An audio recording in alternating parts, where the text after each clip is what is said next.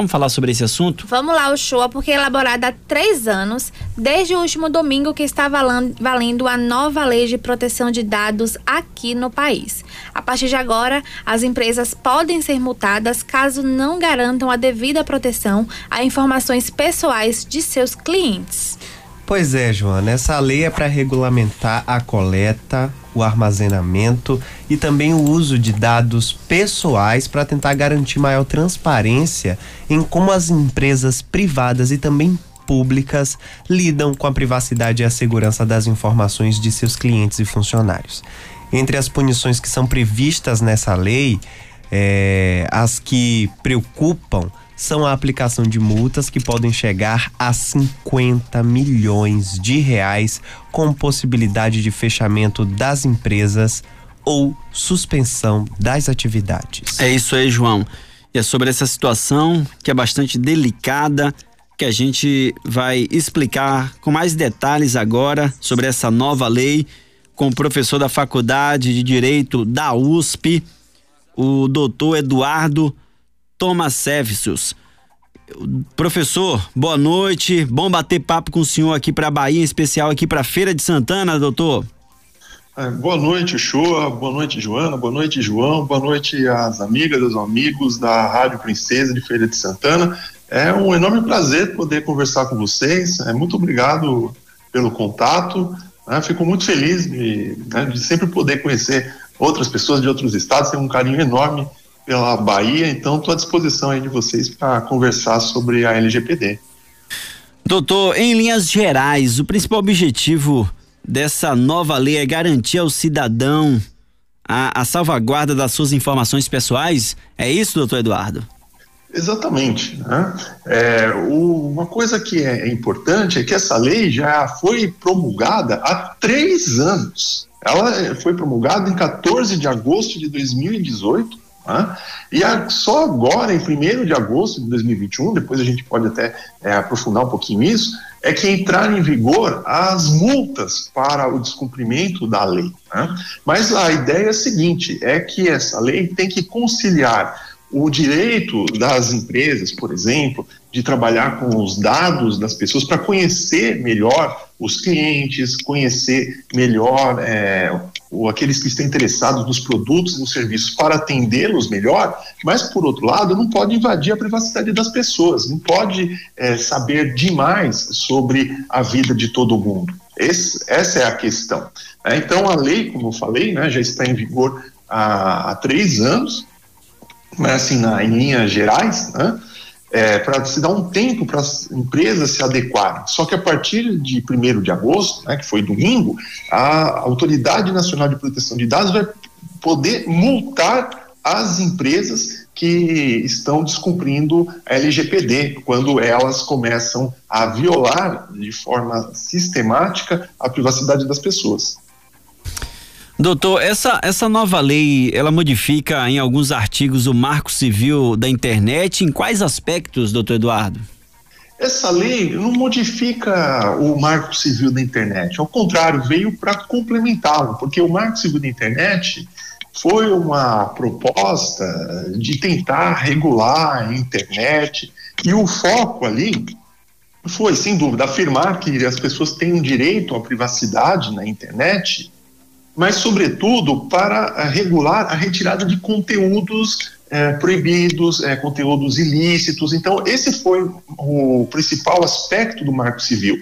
Enquanto a Lei Geral de Proteção de Dados é um verdadeiro estatuto, assim como a gente tem o Estatuto da Criança e do Adolescente, temos a Lei Maria da Penha, o Estatuto do Idoso, agora a gente tem um Estatuto da Proteção de Dados, que vai trazer os fundamentos, os objetivos, que, em linhas gerais, correspondem à garantia da livre iniciativa dos empresários, mas a proteção da privacidade, da honra, da imagem. E aí tem os princípios, ou seja, como os dados das pessoas devem ser tratados, os diversos aspectos, é, os direitos relacionados à correção dos dados, a possibilidade de receber uma indenização, né? e agora, a partir de 1 de agosto, a aplicação de multas para quem viola a LGPD. A gente está no bate-papo com o professor de Direito Civil da Faculdade de Direito da USP, o doutor Eduardo Tomasevicius. Joana Morbeck também nesse bate-papo com o doutor Eduardo? Doutor, boa noite. É, a, é, qual é o papel da ANPD nessa, nesse contexto todo, que é a Autoridade Nacional de Proteção de Dados? O papel da ANPD é ser como se fosse um xerife, né? ou seja, vai fiscalizar se a Lei Geral de Proteção de Dados está sendo cumprida. Né? Então, é, até nesse primeiro momento, né? ou seja, antes de aplicar as multas para valer, a autoridade vai dar advertências, que são punições previstas na Lei Geral de Proteção de Dados, falando: olha, essa é a sua última chance de cumprir a lei e respeitar a privacidade das pessoas. Mas é, nada impede que a partir é, de domingo, desde domingo, se possam aplicar multas. Né? Mas essas multas a gente pode ver que são muito pesadas em comparação com outros setores em que há previsão. Né? Em geral, as multas são de 1, 2 milhões. Agora, as multas podem chegar a 50 milhões de reais. Né? Então, a NPD é que vai aplicá-las. Então, daí a importância dessa autoridade, que, aliás, está fazendo um excelente trabalho, né? graças a Deus.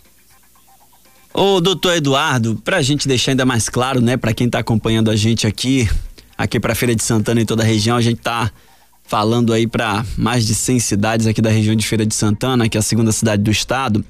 Essa essa lei vem para acabar com esse problema que a gente tem às vezes de faz um cadastro em determinada loja, compra, faz o cadastro, de repente semanas depois ou até na mesma semana às vezes, ou às vezes com um tempo maior, você começa a receber ligação de outras empresas que tem todos os teus dados, que tá, sabe teu CPF, que sabe teu e-mail, que tem o teu telefone e que às vezes você fica se perguntando, vem cá, como é que esse cara sabe até os primeiros dígitos do meu CPF?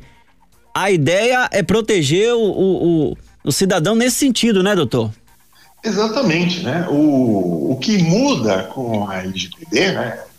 Seja, já faz um tempo que já era para ser assim, né? que as empresas foram sempre deixando para depois, ficaram esperando as multas poderem ser aplicadas para mudar. Mas o que muda? Né? Não é proibido pedir o seu CPF para a loja fazer um cadastro para, é, tipo, às vezes, mandar uma promoção para você, coisa do tipo. Mas o que muda agora é que tem que perguntar se você quer e segundo, tem que dizer qual é a finalidade, porque, por exemplo, tem muitas lojas que só pedem o, o CPF ou coletam os dados, mas não dizem o que vão fazer. Agora tem que dizer para quê? É para, ah, eu quero conhecer melhor você eu quero é, fazer ofertas personalizadas, eu quero conhecer os seus hábitos de consumo, eu quero te fidelizar no, no, no determinado serviço. E para transferir dados para terceiros, isso como você falou, tem que ter uma autorização específica, porque se você não sabe para quem os dados vão ser transferidos, você não tem controle, porque uma coisa é você fala, ah, estou passando para você, aí essa pessoa passa para um terceiro e você não sabe quem é. E esses dados podem cair nas mãos de outras pessoas bem intencionadas, mas podem cair nas mãos de pessoas mal intencionadas. Então, isso já é a primeira mudança que eu estou esperando ver acontecer aqui no nosso país a partir da aplicação das multas.